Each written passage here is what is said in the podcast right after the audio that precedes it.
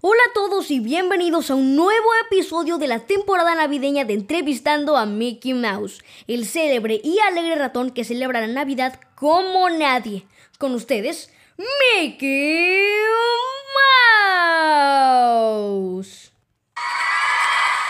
Gracias, mi querido público. La Navidad es una de las festividades más esperadas en todo el mundo.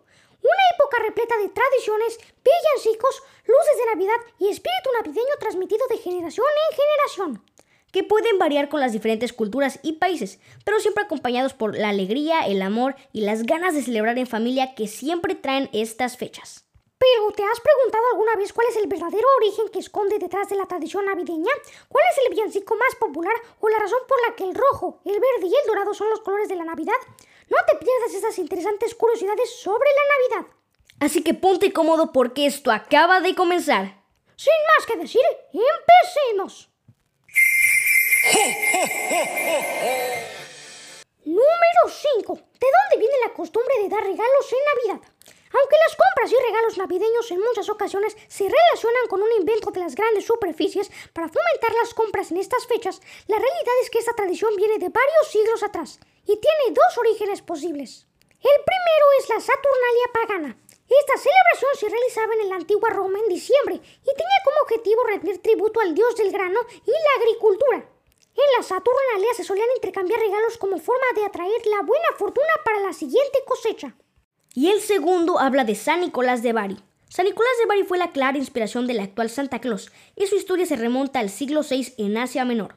Por aquel entonces, y según cuenta la historia, un niño huérfano llamado Nicolás heredó una fortuna y después de convertirse en sacerdote con los años, tomó por costumbre hacer regalos a los pobres. Número 4. ¿Por qué rojo, verde y dorado en Navidad? Hablar de Navidad también es hablar de los clásicos colores navideños como el rojo, el verde y el dorado, unos colores que también tienen un porqué y un significado. En este caso, el rojo se relaciona con el amor divino. El verde representa la naturaleza, la esperanza, la felicidad y la vida. Y por último, el dorado representa la riqueza y la prosperidad. Así que ahora saben por qué estos colores son tan representativos por estas fechas. Número 3. Antiguamente los árboles de Navidad se decoraban con velas. Antes de que los árboles se decorasen con luces de Navidad o con típicas esferas y adornos navideños modernos, los abetos de Navidad solían decorarse con velas y manzanas. Las velas representaban la purificación y la luz, mientras que las manzanas venían a representar la abundancia. Poco a poco fueron integrándose nuevos elementos, como las campanas, las cuales representaban júbilo y protección, también las estrellas para traer la felicidad en la familia, los lazos para representar la unión y las esferas también como símbolo de abundancia, al igual que las manzanas. Así que ahora saben el significado de los adornos que coronan su árbol de Navidad. Número 2. ¿De dónde viene la tradición de dejar calcetines en la chimenea? Cada Navidad en numerosos hogares se colocan calcetines en las chimeneas con la esperanza de que Papá Noel aparezca de noche y los llene de regalos. Pero, ¿de dónde viene la tradición realmente? Una de las posibles explicaciones cuenta que San Nicolás ofreció ayuda a una familia pobre con numerosas deudas formada por su padre y sus tres hijas. Según la historia, San Nicolás decide ayudar a la familia tirando escondidas tres monedas de oro a través de la chimenea, y estas acaban parando dentro de los calcetines de las tres hijas que habían dejado colgados en la chimenea para que se secaran. Una historia muy dulce. Pero bueno, ahora sí vamos con el puesto número uno. Un puesto que los dejará boquiabiertos a todos.